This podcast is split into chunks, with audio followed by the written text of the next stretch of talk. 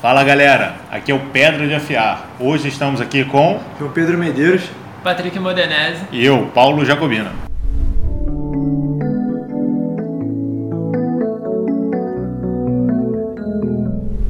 Clássico da literatura mundial, O Médico e o Monstro, como ficou conhecido aqui no Brasil, além de ser uma história fantástica, ele aborda muito o ponto do meu alter ego, aquela personalidade, aquele seu traço de personalidade que você deixa escondido dentro de você e de certa forma ele te influencia para o bem ou para o mal. Pensando nesse, nessa obra, a gente resolveu conversar um pouco sobre meu alter ego. Contextualizando um pouco mais até, esse termo lado sombra né, é muito utilizado na psicologia analítica do uhum. Jung, né, onde ele coloca que esse nosso lado sombra está muito relacionado, como você se referiu, aquilo que a gente tenta esconder, aquilo que a gente não gosta muito, aquilo que talvez seja um pouco frágil dentro de nós, ou que nós encaramos como alguma fragilidade, e que a gente tenta justamente tirar a luz, tirar o foco. É. E por isso, sombra. A gente não presta atenção, né? Exatamente. né? Então a gente tira a luz da, da, da nossa consciência daquilo, Sim. mas aquilo continua existindo como o, algo escondido dentro da gente. Como você mesmo citou Jung, né? Acho que todo, a maioria das pessoas que já estudaram psicologia, que já estudaram um pouco sobre Jung, sabe, né? Que ele utiliza os arquétipos né, essas, essas formas, esses modelos perfeitos que estão na natureza, que estão no universo, como forma de trabalhar a psique humana, como uma, uma, forma de trabalhar a personalidade humana. E o próprio Jung, ele fala que de todos os arquétipos, ele tem o arquétipo do nosso lado sombra, né, o arquétipo do lado sombra, como o arquétipo principal, aquele que é o mais importante dentro do processo de autorrealização do ser humano. Porque você precisa conhecê-lo de fato para conseguir criar uma amálgama daquilo que você é num único ser. Sim, de, de, fato, porque quando você deixa de lado o seu lado sombra, ou seja, quando você começa a não querer trazê-lo para a sua mente consciente, quando você começa a não querer enxergá-lo, querer escondê-lo, como o João mesmo disse, né? Escondê-lo do, do mundo, mas não apenas do mundo, de você mesmo, né?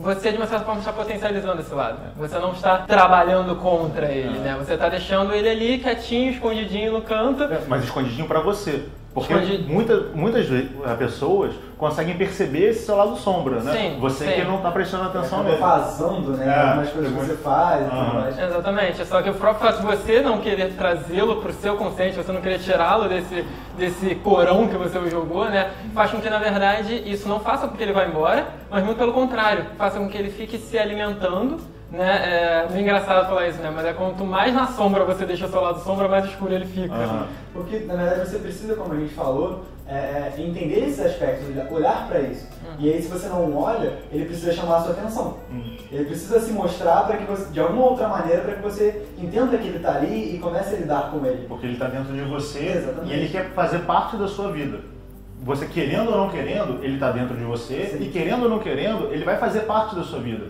Então ele vai começar a te sabotar, a chamar uma atenção, você vai começar a ter determinadas situações na sua vida na qual ele vai aflorar e você, cara, por que, que eu fiz isso? Uhum. Né? Por que eu pensei isso? Por que eu senti isso? Uhum. Né? E assim, mais uma vez, é sempre muito difícil olhar para essas coisas porque aceitar que nós somos falíveis, aceitar que a gente tem defeitos, aceitar que nós temos fragilidades é muito difícil para o nosso ego. Uhum. Né? É muito difícil, ainda mais numa sociedade que nos exige tanto o tempo inteiro, né? que exige um padrão de perfeição tão grande o tempo inteiro, é, é muito complicado. Mas como a gente está falando, talvez a única forma de realmente começar a resolver isso é aceitando que isso existe. É olhando para dentro da gente e, e, entendendo que isso faz parte do processo. É quando você faz um estudo do, do Evangelho, por exemplo, né, tem a, a, uma carta de Paulo aos Romanos que eu acho bem muito bonito, muito bonito mesmo. Ele fala: não combata o mal com o mal. É aquilo que o grande Rabi comenta em outras fases. Ah,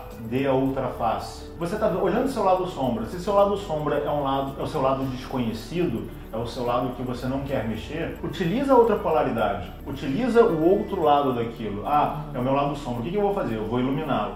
Como? Ah, eu tenho um lado que eu não compreendo. Dê compreensão olhe para ele. Ah, mas é um defeito que eu tenho que eu não gosto, que é, ah, eu fico irritado com isso. Dê amor, dê carinho. Olha para você, olha para seu lado sombra e entende. Ele faz parte de você. Não é uma coisa, ah, eu tô aqui, meu lado sombra tá aqui. Não é que nem no próprio livro, né? Tem, tem o, o médico e o monstro que eles, eles fazem figuras diferentes para tratar da mesma coisa. Sim, de fato, existem figuras diferentes porque a gente separa mas todos os dois vivem de uma forma una dentro de nós. Então cabe você olhar para o seu monstro ou você olhar para o seu médico e dar um pouquinho de amor para ele. Tenta compreender. Tenta, ah, por que, que isso aconteceu comigo? Por que, que eu reagi assim? Por que, que busca compreender? Dá um pouquinho de amor para ele e aí você começa a iluminar. No início é difícil, você vai olhar para os seus defeitos, né? Ah, droga, eu tenho esse defeito, oh meu Deus, ninguém pode saber do meu defeito. Mas você começou a prestar atenção nele, fala, não, peraí, isso é normal, faz parte de mim. Isso tem, às vezes, em outras pessoas também, né? Todo mundo tem, todo mundo compartilha um pouco disso. Uhum. E assim, aceitar, né? Quando a gente fala de trazer o nosso lado sombra para a luz, né? Fazer com que esse lado sombra, de uma certa forma, se manifeste, não é simplesmente falar, olha, meu filho, você tá solto aí, né? Da jaula e falar. é, é, vai lá, faz o que você quiser. É, ou, ou, ou, utiliza como gatilho para jogar coisas ruins no mundo, né? Aí você é. fala, não, porque eu tenho uma personalidade forte. É. Ah, porque, eu sou porque sincero. Eu sou sincero. Eu sou, sincero, eu sou assim mesmo. Ah, gostou? Ah. O problema é seu, sabe? Não é exatamente isso, né? É óbvio que a gente acaba às vezes tendendo para isso, porque na verdade é o que a gente tende a fazer mesmo. A gente está sempre polarizando, né? A gente está sempre, é, de uma certa forma, quando a gente não se vigia, a gente acaba caindo pro lado da, da, do, do excesso, do exagero, né? Então, ou eu reprimo, ou eu solto, né? Ou eu libero. Na verdade, não é isso. Na verdade, é você realmente deixar com que ele saia. Você tirá-lo da, da, jaula, mas você entendendo que você está tirando da jaula para que ele aprenda a conviver uhum. fora dela. É. Para que ele não precise mais viver ali. Não para que ele saia dela fazendo o que ele quiser, né? Sei lá, vamos tentar trazer isso um pouquinho mais pro concreto, né? Dando um exemplo que... É, egoísmo sei lá, egoísmo é uma coisa que todo mundo tem em um certo nível, podemos dizer que é algo que faz parte do nosso lado sombra.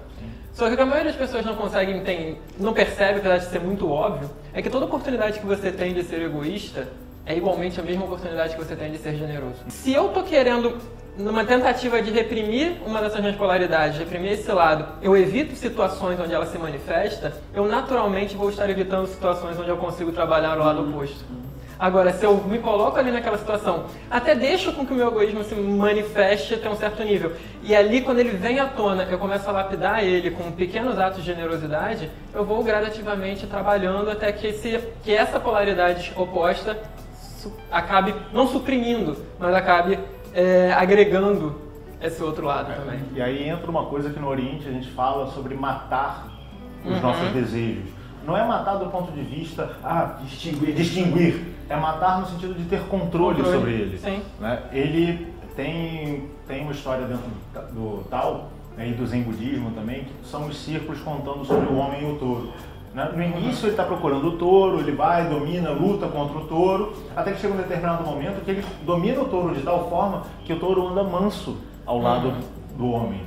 Né? Isso o touro simbolizando as suas emoções e você é você mesmo, né? o, o, observador, aquele que, que, que, que, rege, que se manifesta no mundo através da, da, das suas formas. E ele tem domínio sobre o touro. O touro ele vai ser utilizado quando ele manda e não quando o touro quer. O nosso grande desafio às vezes acaba sendo isso. Tem alguns ditados que falam, ah, tem algumas histórias que falam que você tem ah, um lobo, um lobo branco e um lobo negro dentro de você e, e vai vencer aquele que você alimentar. Não, se você não alimenta o lobo negro ele vai ficar cada vez mais zerado e vai te atacar. Exatamente. Você tem que alimentá-lo, mas de forma saudável. Não é falar, ah, eu vou, eu vou alimentá-lo jogando ódio no mundo. Eu vou alimentá-lo com um bom alimento para que ele fique tranquilo e quando eu precisar utilizá-lo, ele será utilizado. Né? Imagina só, ah, tem alguém passando na rua, aí tá vendo um caminhão. Aí você olha para a pessoa e fala de forma, fulano, Olha o caminhão vindo.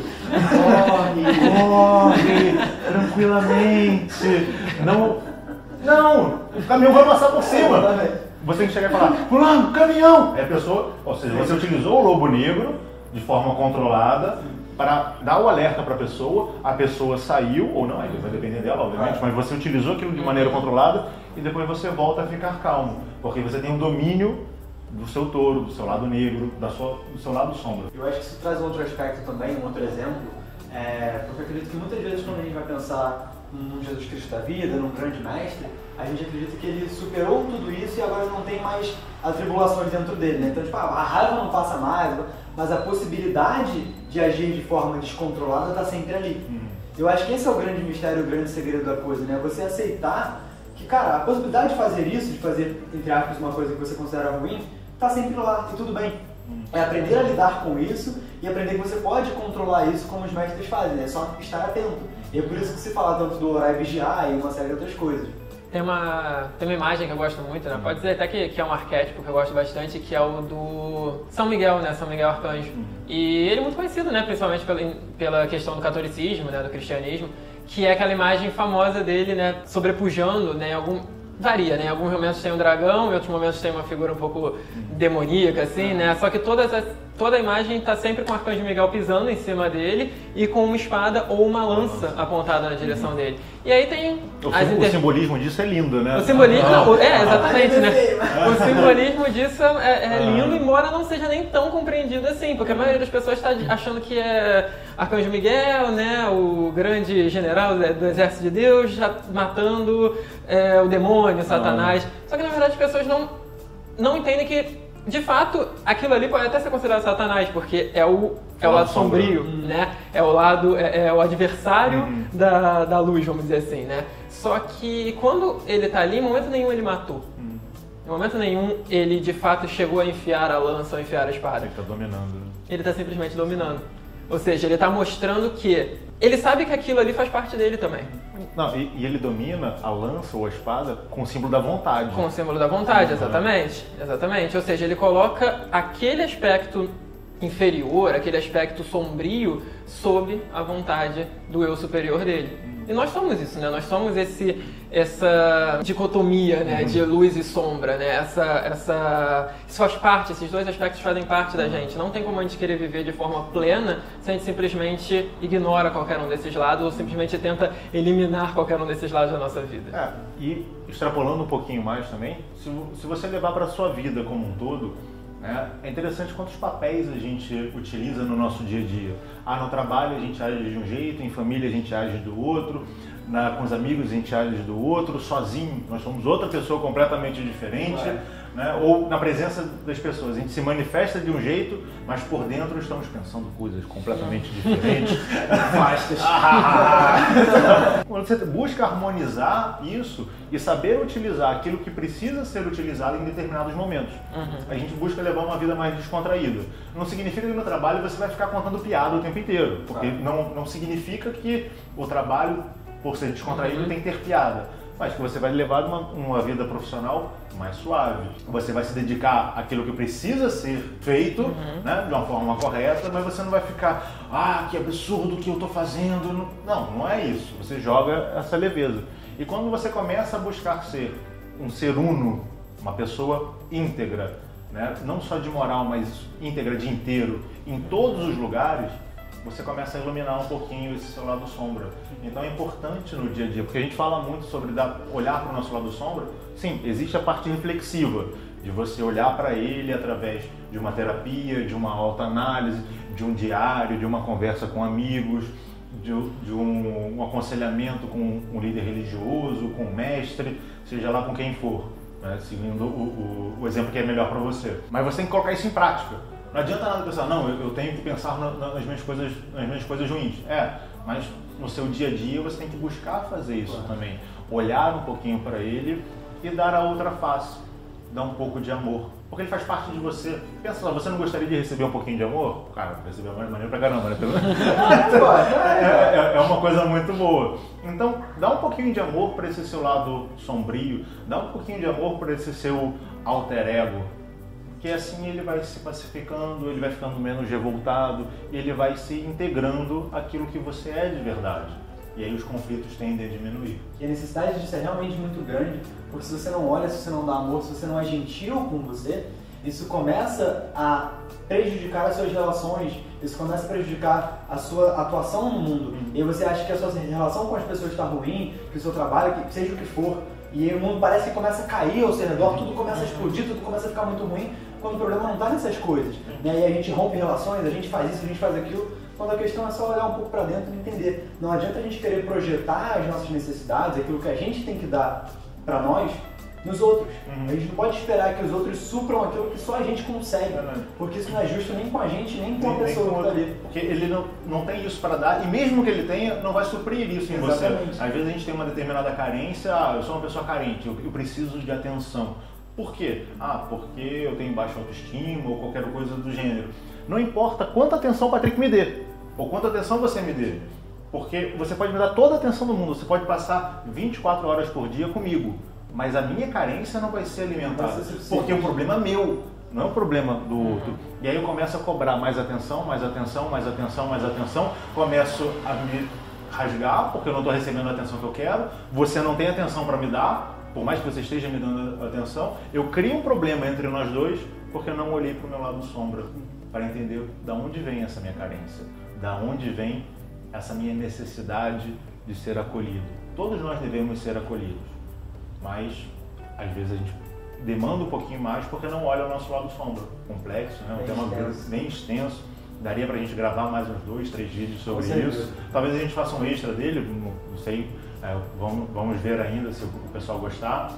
E se você gostou, deixa aqui seu comentário, deixa seu, seu relato. Se tiver um, pouco mais para falar sobre o lado sombra também, pode falar. Sim. Sugestões, né? Enfim, o que for. Hum. Não se esqueçam de se inscrever no canal, seguir a gente nas redes sociais e. Até o próximo programa. É, tchau, tchau. tchau, tchau.